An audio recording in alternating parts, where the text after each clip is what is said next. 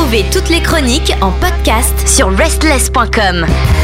Bienvenue à vous toutes et à vous tous dans cette chronique. Et oui, ça y est, c'est enfin le jour de savoir ce qui s'est passé dans l'actualité footballistique. Bah oui, dans le monde du football. Et c'est Ilan qui nous en parle dans sa chronique, ça déborde de foot. Salut Ilan. Salut Pierre, est-ce qu'on pourrait dire que c'est le jour du Seigneur et que c'est moi le Seigneur? Si ça te fait plaisir, oui, bien sûr, ça ne me gêne pas. Monseigneur, pardon. Euh, Monseigneur, euh, Tony Vérel, euh, trois ans de prison ferme. Ah, qu'est-ce qui s'est Tony passé? Vérel, c'était euh, l'ancien, euh, je pense qu'il avait même fini meilleur buteur une fois, euh, c'était l'ancien attaquant de Lens. Et ben avec ses frères, ils auraient euh, tiré sur des vigiles d'une boîte de nuit. Ah oui, bah c'est bien, ça c'est intelligent. Donc il avait déjà fait 5 mois euh, avant, le, avant le procès et là ça a été confirmé. Après on verra s'il y a un appel. Alors il me semble que c'était un 3 contre 3. Donc euh, ils sont trois frères euh, Vérel euh, qui apparemment ont l'habitude euh, d'être euh, un peu des bagarreurs et euh, contre euh, trois, euh, trois agents de... Je sais pas comment on appelle ça, les agents de discothèque, tu vois, des... Des des vigiles molosses. Des videurs Des vigiles, ouais. Ouais, des videurs. Ok, des Et donc euh, ça s'appelle violence à réunion avec préméditation et avec arme. Oui, bah voilà.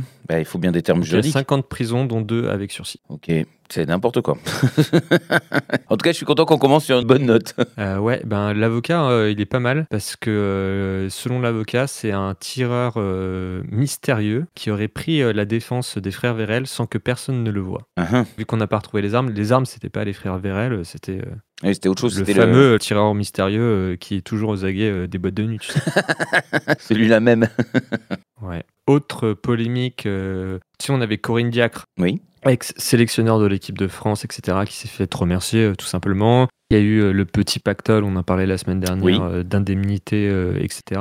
Et là, cette semaine, elle est revenue dans les médias parce qu'on l'a interviewée au sujet de son limogeage et aussi au sujet de l'affaire Amraoui. Mhm. Et alors, je vais la citer parce que c'est assez sympathique ce qu'elle dit. Donc, soit elle a raison et c'est une couche de plus de, de choses insoupçonnées dans cette histoire, soit elle ne sait pas se remettre en question, peut-être. Donc, je vais la citer. Il y avait clairement concurrence de postes entre Aminata Diallo et Kera Amraoui. Je ne voulais pas faire exploser mon vestiaire qui était majoritairement hostile à Amraoui. Si j'ai rappelé Diallo, c'était par facilité parce qu'elle était déjà en région parisienne et pouvait rapidement rejoindre Clairefontaine. Je disais tout le temps à l'effectif qu'Amraoui était la victime de cette histoire. Je savais que les Lyonnaises voulaient ma peau après l'échec en Coupe du Monde. Donc en fait, elle pense que si elle a été euh, licenciée, c'est à cause euh, des joueurs euh, de l'équipe de Lyon et à cause de ces différends qu'elle entretenait avec euh, Jean-Michel Aulas, euh, le président de l'OL, sachant que l'OL c'est le club euh, féminin de foot en France et en Europe. Voilà. Donc apparemment, c'est pas du tout un problème de management, c'est pas du tout que toutes les joueuses se plaignaient etc. C'était seulement les joueuses de l'OL avec qui il y avait un bif. Oui. Ben écoute, euh, chacun en déduira ce qu'il euh, souhaite. Voilà, comme ça tout le monde est d'accord. Non, mais euh, il- et en plus, il a, elle a été accusée pour des tas de choses, pas que pour une mésentente à ce niveau-là. voulaient sa peau. Bah oui. Bah, je sais pas, ça se passait déjà pas bien à la Coupe du Monde. Bah oui. Enfin, ça s'est jamais bien passé avec ses effectifs. C'est ça, voilà. Mais voilà. Après, peut-être qu'il y a un entre-deux entre ces versions, mais on verra. Je suppose que de toute façon, l'affaire Amraoui, c'est pas encore clos. Mm. Donc, affaire à suivre. Point NBA, on en est au quart de finale. Miami contre New York, un partout. Boston contre Philadelphie, un partout. Denver contre Phoenix, 2-0 pour Denver.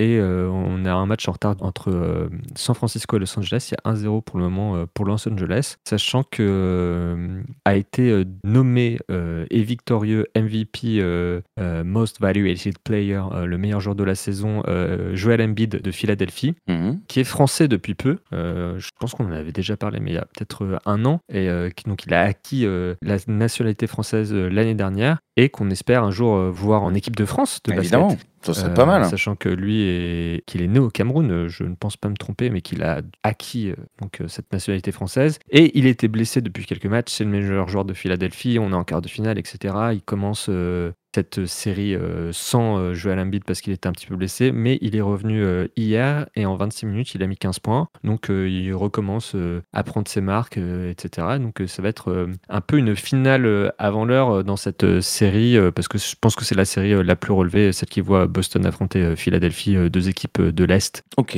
Donc la finale de NBA, la série, c'est la même chose que les huitièmes, les quarts et les demi, c'est 7 matchs et ça aura lieu entre le 1er juin jusqu'au 18 juin si on va au bout des 7 matchs. Match. Bon, allez, c'est quoi le, le reste de l'actualité? Alors le reste de l'actualité, c'est Zlatan Ibrahimovic, euh, Ah. l'infatigable Zlatan, qui euh, devrait signer avec euh, Monza cet été. Euh, Monza qui est le club d'un fameux homme politique italien que vous connaissez tous. Bah oui, Si vous voyez ben, le monsieur B. Ouais, monsieur, monsieur, monsieur Berlusconi, celui qui avait promis un quart de prostituée euh, à ses joueurs il y a quelques mois, on en avait parlé aussi. Ah oui, c'est vrai. Je sais pas si c'est pour ça que Zlatan a décidé de signer là-bas, mais apparemment, ça serait euh, pratiquement fait. Lui qui est toujours euh, joueur du Milan AC, j'ai lu qu'il y avait 90% de chances euh, qu'il signe l'année prochaine euh, à Monza. Et euh, sachant que Zlatan, il a déjà 41 ans. Donc, Eh, c'est ce que j'allais dire. Il- Quel âge il a? Il est vieux, eh ben, 41 ans, oui, tu m'étonnes. Mais il tient Ouais, encore. c'est ça. 41 ans, donc euh, la saison prochaine, il en aura 42, vu que son anniversaire est le 3 octobre. Il tient encore, il joue pas beaucoup cette saison avec, avec le Milan. C'est peut-être pour ça aussi qu'il décide de partir, sachant qu'il revenait d'une grosse blessure et que devant, bah, il y a Giroud, qui lui aussi est un peu âgé, mais quand même Ouais. un peu moins que Zlatan, mais qui tient la corde, Giroud avec le Milan AC. À ce propos, euh, bah, la demi-finale, on en avait parlé la semaine dernière, ce sera Milan AC, Inter Milan en Champions League. Euh, sachant que pour le titre, par contre, en championnat, euh, ça va être euh, bah, impossible pour les deux équipes milanaises parce que je me demande si là le titre n'a pas déjà été attribué à Naples ou s'il reste. non, ils ont un match de retard, donc ils vont jouer aujourd'hui et en cas de victoire, je pense que le titre sera totalement assuré pour Naples, qui est poursuivi par l'équipe de Rome, la Lazio, et par la Juventus, à qui on a réattribué les 15 points. Je crois Ah. que c'est une vis de procédure. Tu sais, on Ah leur ouais. avait, il y a quelques mois, on leur avait Ouais, retiré ouais. 15 points à cause d'affaires un peu frauduleuses, Oui. un peu à l'italienne oui. les a priori. euh, Oui, c'est bon, ça va, c'est moi qui l'avais dit. la vie dure. Mais euh, du coup, euh, là pour le moment, ils ont récupéré leurs 15 points, donc ils sont re à la troisième place du classement, avec derrière en quatrième l'Inter, l'Atalanta et seulement sixième l'AC Milan. Donc Ah ouais. la seule chance pour les deux équipes milanaises de briller cette année, ce sera en Champions League, ce qui ne serait pas. De toute façon, il y aura une équipe de Milan forcément en finale, vu que Oui, c'est l'Inter face au Milan AC en demi. Ok, ben ça fait beaucoup de choses à noter. Il n'y a pas eu aussi euh, notre ami Messi? Bon alors, Messi, Messi, qu'est-ce que tu fais, Messi? Ben, On attend Ouais, qu'il arrive. Une petite improvisation. Alors Messi a demandé à l'encadrement du PSG s'il pouvait euh, s'absenter pour euh, aller en Arabie Saoudite. Ce à quoi les responsables ont répondu non à l'entraînement. Et euh, Messi est parti et n'est pas allé à l'entraînement. D'accord, c'est ça l'histoire. Ok, donc il a eu un avertissement. Il donc a, il pas a eu un blâme. Mhm. euh, donc il sera euh, euh, Suspendu, Je sais pas si on dit suspendu, mais euh, en tout cas il ne fera pas les deux prochains matchs a priori. Suite à ça et suite à un ras-le-bol un peu généralisé du côté des supporters du PSG, ils se sont regroupés hier devant le siège du Paris Saint-Germain. Euh, ils ont protesté de façon assez véhémente avec quelques insultes en- à l'envers de la direction, de l'entraîneur, de certains joueurs stars. Et après, ils sont aussi allés devant le domicile de Neymar pour euh, lui demander euh, Casse-toi, Neymar. Voilà. Ah oui, d'accord. euh, Ah ben ils ont fait la totale quoi. à domicile, livraison à domicile. Aïe aïe aïe aïe aïe, ça commence à partir un petit peu en cacahuète. Je comprends qu'ils aient un petit ras-le-bol des joueurs qui coûtent aussi cher et puis une situation aussi bancale, c'est quand même pas non plus. Ouais, petit ras-le-bol, sachant que depuis la semaine dernière, il y a une nouvelle défaite du PSG qui s'ajoute au long tableau de chasse du, PSG cette saison. Ils ont perdu à domicile face à Lorient 3 à 1. Oh là là. Après, euh, euh, ils se sont pris un carton rouge très rapidement euh, dans le match pour Hakimi, mais, mais on a vu des joueurs ne pas faire beaucoup d'efforts alors qu'ils étaient dominés, etc.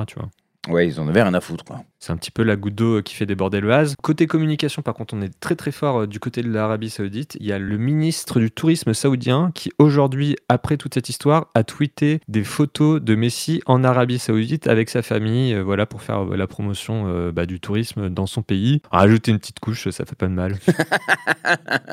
Allez hop, eh, vous étiez pas content, ben voilà. bon ben écoute, il va finir par partir là-bas lui. Écoute, tout est encore possible. J'ai vu passer euh, une potentielle proposition de contrat euh, pour qu'il retourne à Barcelone de la part de Laporta, euh, estimée à 25 millions euh, par année, Ah, Voilà, pour qu'il revienne euh, à Barcelone, sachant qu'il touche plus à Paris, mais qu'il avait demandé, enfin son père qui négocie pour lui, avait demandé une revalorisation du salaire parce que bah, tu comprends, Messi il a gagné la Coupe du Monde, donc maintenant il vaut encore plus cher que quand il était déjà très cher, Ah oui oui, sachant qu'il est vieux et qu'il sert à- à Ah, rien. qu'il n'a pas le rendement euh, forcément euh, escompté. Euh, ça relance un petit peu quand même le championnat, même si Paris est très très en avance. Ils n'ont plus que 5 points d'avance sur Marseille deuxième et 6 points sur Lens troisième. Il reste 5 matchs, donc 5 points à prendre en 5 matchs. Tout est joué. ah, est-ce que c'est jouable? Est-ce que le PSG va se réveiller? Sachant que cette semaine, on aura, il me semble, un Lens-Marseille. Et donc, bah, c'est le match pour la deuxième, troisième place, voire la première en cas de pépin devant pour le PSG. Et ça, ça sera le 6 mai à 21h. Lens-Marseille, le choc de cette 34e journée. Samedi donc, au rendez-vous pour assister à ce bouleversement ou pas hein, du championnat? Bah, bouleversement. En tout cas, ça, sera, ça déterminera presque certainement euh, l'avenir de Lens et de Marseille, savoir qui sera le second, parce qu'ils sont deuxième et troisième à un point d'écart. Celui qui prendra euh, l'avantage ici, euh, ça sera un avantage plutôt décisif. All right. Bah.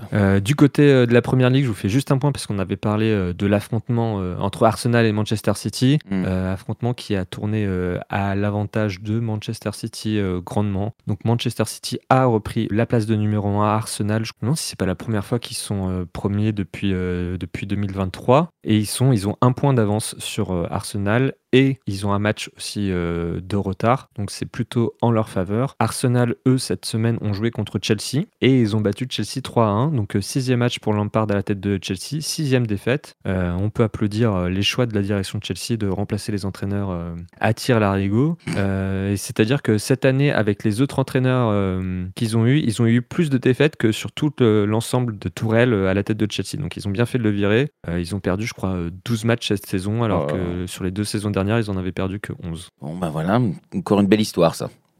une belle stratégie. Il faut mieux de faire gaffe quand même. Bon, ils, sont, ils ont 9 points d'avance sur. Euh, ils sont 12e avec 9 points d'avance sur le, le 18e. Mais. Euh, On sait jamais. S'ils font que perdre, euh, ça peut commencer à devenir compliqué pour eux. Tu veux dire qu'ils risqueraient d'être relégués si tu, si, bah, En fait, si tu fais un recrutement à 250 millions d'euros euh, pendant l'hiver et à 500 millions d'euros euh, pendant l'été, et que tu te retrouves en championship de la deuxième division anglaise, oui, c'est pas rentable. compliqué.